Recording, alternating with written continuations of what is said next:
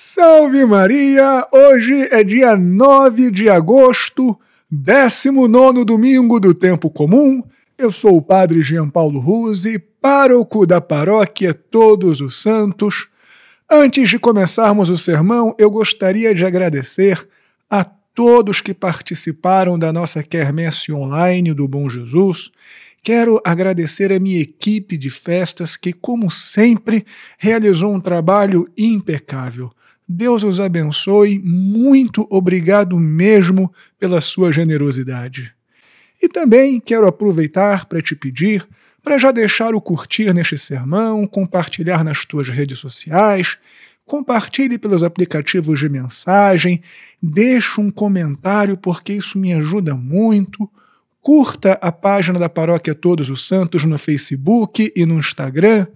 Assine o meu podcast Contramundum e se inscreva no meu canal no YouTube.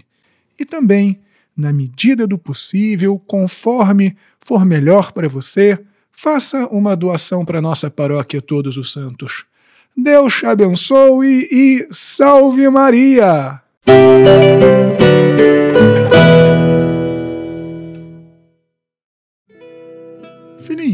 A liturgia deste 19 domingo do tempo comum nos leva a meditarmos sobre a vida interior, sobre a vida de oração e um grande inimigo da vida interior, da vida de oração, que são os ruídos desse mundo, os excessos de atividade que não nos permitem uma interiorização. Partiremos desta reflexão a partir de Santo Elias na primeira leitura, também Paulo que se coloca como oblação, como alguém a ser imolado em sacrifício pelos seus irmãos, e evidentemente este trecho do Evangelho que eu acho particularmente divertido quando Jesus anda sobre as águas no momento de tempestade. Vocês devem lembrar que há poucos dias eu disse que nas Sagradas Escrituras as tempestades de alto mar muitas vezes simbolizam os perigos, as perseguições do mundo. E a gente bem sabe que esta vida muitas vezes é marcada por problemas, por perseguições, por decepções, ou seja, pelas tempestades. E com muita frequência, os barulhos do mundo, as dificuldades da vida, o cansaço, as coisas que a gente tem que fazer para botar o pão dentro de casa, nos atrapalham na nossa vida interior, porque a gente tem tanta coisa para fazer, tanta coisa que nos distrai, que acaba faltando tempo para dedicarmos a Deus, que deve ser o maior amor da nossa vida. Porém, como nós vimos na primeira leitura, é impossível encontrar Deus no barulho. É impossível encontrar Deus no tumulto e na correria do dia a dia. Deus, como nós vimos, se manifesta no silêncio da brisa. Ou seja, se nós quisermos fazer um encontro pessoal com Deus, se nós quisermos nos aprofundar na vida interior, devemos fazer o mesmo movimento do nosso pai Elias. Irmos para um lugar deserto, subirmos a montanha, entrarmos numa caverna e aí ficarmos atentos aos sinais de Deus.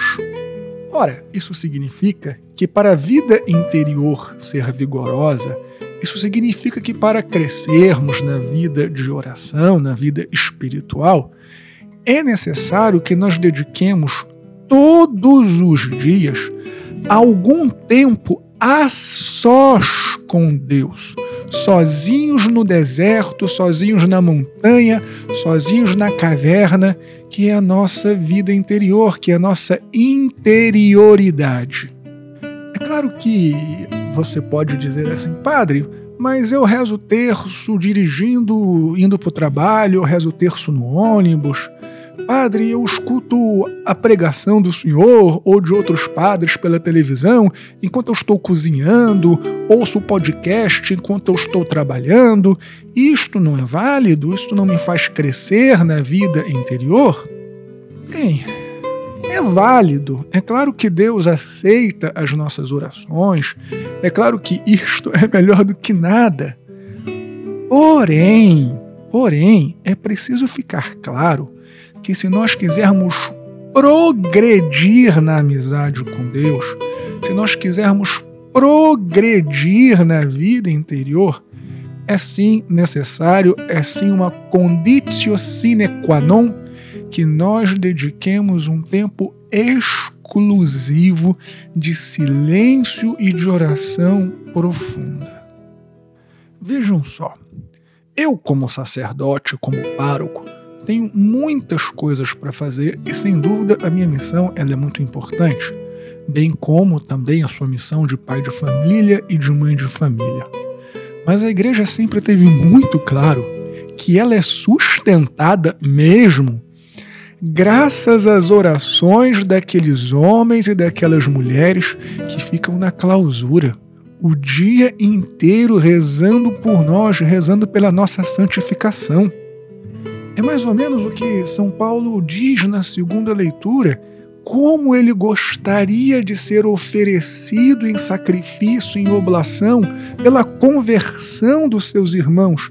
E acreditem, muitas pessoas se converteram não apenas por causa da pregação de Paulo, mas por causa das orações de Paulo. A oração é o que sustenta a fé. A oração é o que nos faz caminhar sobre as tempestades, os perigos, as dificuldades desta vida. Sem uma vida de oração profunda, a fé esmorece. Mas aí talvez você diga, padre, eu não tenho tempo, a minha vida é muito corrida, eu não sou um monge, eu não sou uma freira, eu não sou nem quem padre que nem o senhor, eu não consigo realmente dedicar um tempo a sós mesmo com Deus no silêncio. É impossível para mim. Será? Olha, vamos tentar ser honestos aqui uns com os outros. Eu não conheço exatamente a tua realidade de vida, mas vê se eu tô errado. Você não consegue passar alguns minutos ou às vezes algumas horas todos os dias no celular? Você às vezes não tem que acordar cedo para poder pegar um ônibus e ir trabalhar? Você às vezes não vai dormir tarde porque fica vendo Netflix ou fica vendo coisas na televisão? Você não consegue tirar um tempo todos os dias, por exemplo, para conversar com alguém, para se dedicar a uma pessoa que você ama, para fazer academia, para fazer caminhada, para passear com um cachorro? Ou seja, tempo nós temos, mas é que nós privilegiamos outras coisas em detrimento de Deus. A gente privilegia as tempestades, o vento intempestuoso, o fogo, e deixamos o silêncio, a interioridade para quando dá e nunca dá.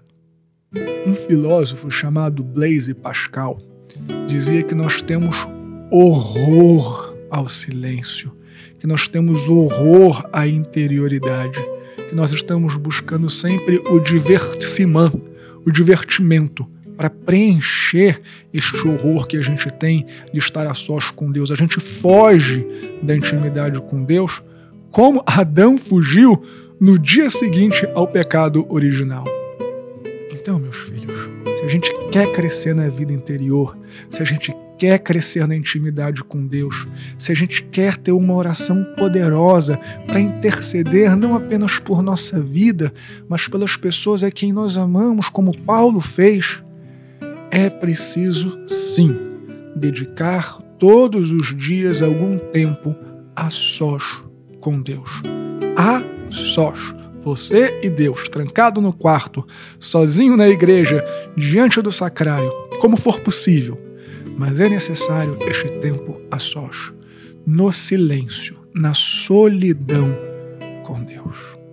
Que Deus então nos ajude a termos uma vida espiritual vigorosa, para crescermos na intimidade com Ele, crescermos na santidade e termos uma fé forte para atravessarmos as tempestades desse mundo. Deus te abençoe e salve Maria!